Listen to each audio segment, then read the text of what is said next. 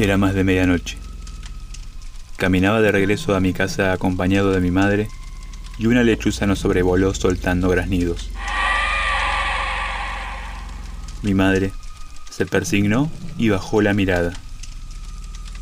Es solo un animal, dije con tono escéptico.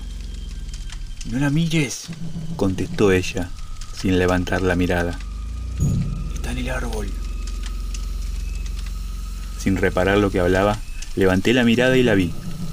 Una mujer, vestida con prendas blancas, escondida entre las copas de los árboles, llevaba el cabello tan largo y negro que se movía a merced del viento. Comenzó a graznar y salió volando. ¡Bajó la cabeza! ordenó mi madre. Tiene hambre.